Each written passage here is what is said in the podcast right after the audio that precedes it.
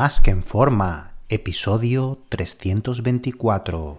Bienvenidos a Más que en forma con Antonio Yuste, el programa donde conseguirás transformar tu físico y rendimiento para ser tu mejor versión con la ayuda de personas extraordinarias que ya lo han conseguido.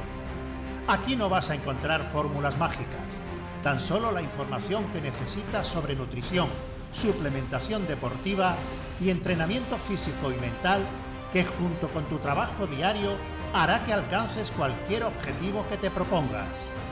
Este programa es para soñadores que buscan un mejor físico, para comprometidos a trabajar para conseguirlo, para los que no saben por dónde empezar y para los que llevan tiempo estancados en resultados. Ya estás en el lugar correcto. Tu cambio empieza hoy y ahora.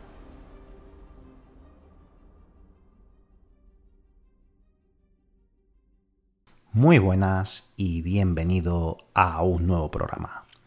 Ya sabes que si quieres que trabajemos juntos para ayudarte con tu dieta y entreno y llevarte el seguimiento para que consiga ese cuerpo fitness que quieres en el menor tiempo posible, agenda una cita por teléfono conmigo gratuita en antonioyuste.com barra ayúdame. antonioyuste.com barra ayúdame, ayúdame sin tilde.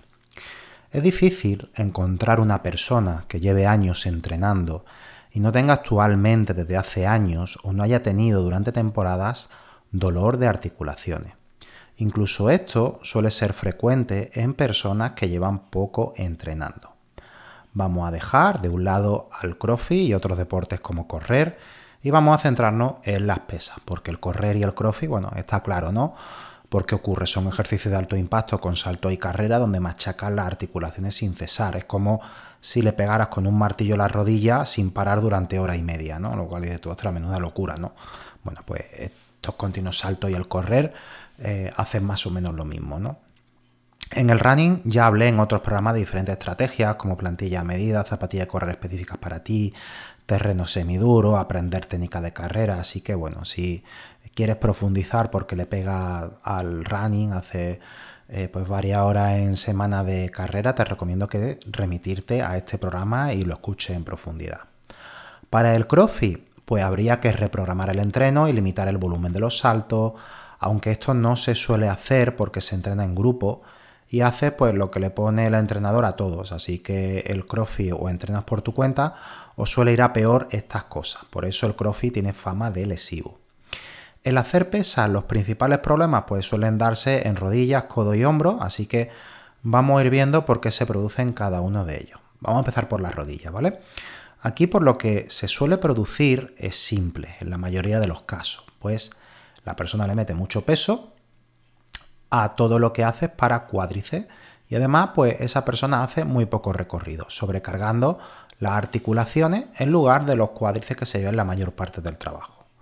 Recomendación y cuál es el protocolo para que esto deje de ocurrir y remita. Bajar los pesos que te permitan bajar hasta que tus femorales toquen casi tu glúteo al agacharte, más de la paralela, bastante más, y los dolores empezarán a remitir.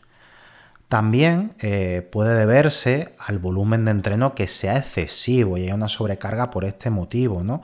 Y las articulaciones no se recuperen, a lo mejor a nivel muscular si estás recuperado, pero a nivel articular no. Sobre todo si estás haciendo más de una frecuencia uno de pierna. O sea, entrenar los cuádriceps dos, incluso tres veces en semana. Y también porque estés entrenando a muy bajas repeticiones. Puede darse uno de estos factores o varios. Hacer una RM o tirar a 5 repeticiones en una sentadilla, pues es muy estresante y muy duro para las articulaciones. Recomendación, sube a 12-15 repeticiones y va a ganar el mismo músculo, pero sin que tus articulaciones sufran tanto si vas al fallo o te quedas muy cerca del fallo. Si eres un powerlifter y tú dices, bueno, es que yo voy a competiciones y tengo que hacer mi RM, ¿no? Tengo que ir preparándome para superar estas marcas. Tienes que periodizar el entreno entre altas y bajas repeticiones a lo largo del año. No puedes estar todo el año entrando a bajas repeticiones porque tu rodilla, a no ser que tenga el esqueleto de adamantium del obezno, pues tu cuerpo no lo va a, soportar. Y esto lo veo mucho en, los chavales jóvenes que van al gimnasio, que eh, no sé, siguen influencers, etcétera, que mueven mucho peso, tiran una RM y siguen a la Riguira y toda esta gente, habéis veo chavales haciendo una repetición y una semana y otra y otra, a una repetición. A ver, cuando pasen unos meses va a empezar a tener problemas. Esos chavales no pueden estar siempre entrenando a una repetición y sobre todo si no hay una base, una base en la que tú hayas trabajado primero la, hipertrofia, ¿no? Si te pones a entrenar a una repetición desde el primer día del entreno, pues esa rodilla va a sufrir muchísimo al poco tiempo, ¿no? Algo que puede producirse también es una mala técnica, como en lugar de empujar con los talones para levantar el peso en cualquier ejercicio de cuádriceps, cuando estás abajo, puedes utilizar la punta de los pies y levantar los talones cargando sobre todo las articulaciones de la rodilla. Esto se ve mucho en prensa, ¿no? Sobre todo, ¿no? Que, eh, o en, prensa y en sentadillas hack, que vas a, levantar el peso y se ve que los talones se despegan del suelo. Esto es un error que hay que corregir, ¿vale? Si no, la rodilla es la que se lleva la mayor parte del trabajo. Además de todo esto, siempre un buen calentamiento. Calentar en bicicleta, unos 10 minutos, haciendo ejercicios de movilidad, sobre todo, eh, más que estiramientos mantenidos durante unos segundos máxima elongación, máximo estiramiento, porque eso eh, son lesivos y hacen perder fuerza antes de los entrenos. Erróneamente se tenía el mito y se veía a todo el mundo en el gimnasio, en todos los deportes, estirando los cuádriceps hasta el fondo durante un minuto, máxima fuerza que dolía, y eso es lesivo. Y, y produce pérdidas de fuerza antes del, del entrenamiento. bueno, Antonio, ¿esto cómo puede ser? Pero si esto es un básico, que esto hay que hacerlo sí o sí para evitar lesiones. No, justo lo contrario, ¿vale? Eso ya ha quedado desterrado eh, y es algo que no debe hacer. Eh, si dudas de mí, infórmate por internet que verás que, es lesivo y es todo lo contrario a lo que debe hacer, ¿vale? Y después de, esto, pues hacer dos, tres series con muy poco peso, altas repeticiones para calentar las articulaciones de los músculos a trabajar hacer pues tres series de extensiones o tres series de sentadillas o ambos, tres y tres, ¿vale? Antes de empezar a meterte peso en la sentadilla u otro ejercicio. Lo que sí que no debe hacer es lo que hacían los culturistas en los años 80 y 90 cuando empezaban a notar dolores, no solo los culturistas, sino los deportistas, ¿no? A nivel general.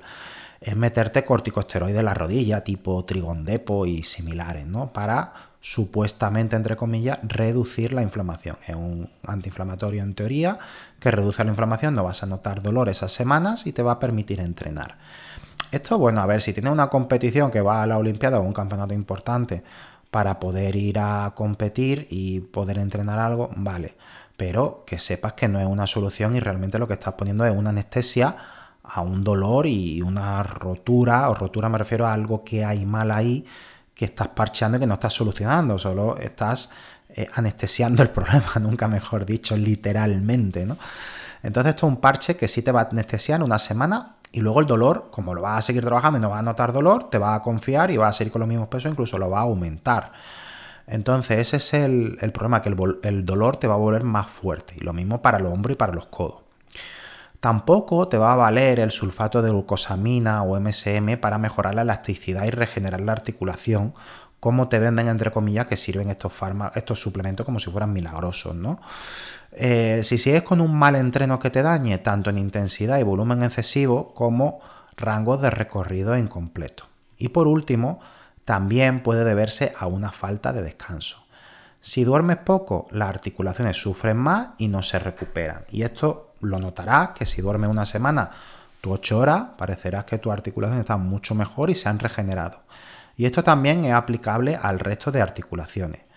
Pasando a los codos, pues puede deberse en menor medida a que el entrenar tu pecho u hombro bajes poco y no toques el pecho al bajar con la barra o en los preses, pero la mayoría de las veces suele deberse a una mala ejecución en los ejercicios de tríceps. Los ejercicios de tríceps que suelen dar más problemas son empezando por la polea de pie. La gente solo sube hasta la paredera respecto al suelo y hay que subir bastante más. Si no, estás aguantando el peso con los codos, con toda la articulación del codo, además de haber menor estiramiento y crecerte menos los tríceps por trabajar menos fibra. Además de ello, estos ejercicios de tríceps tíralo a 15 repeticiones en lugar de 8 o 6, porque va a evitar que tengas que mover tanto peso y si hay sobrecarga progresiva crecerán igual o más.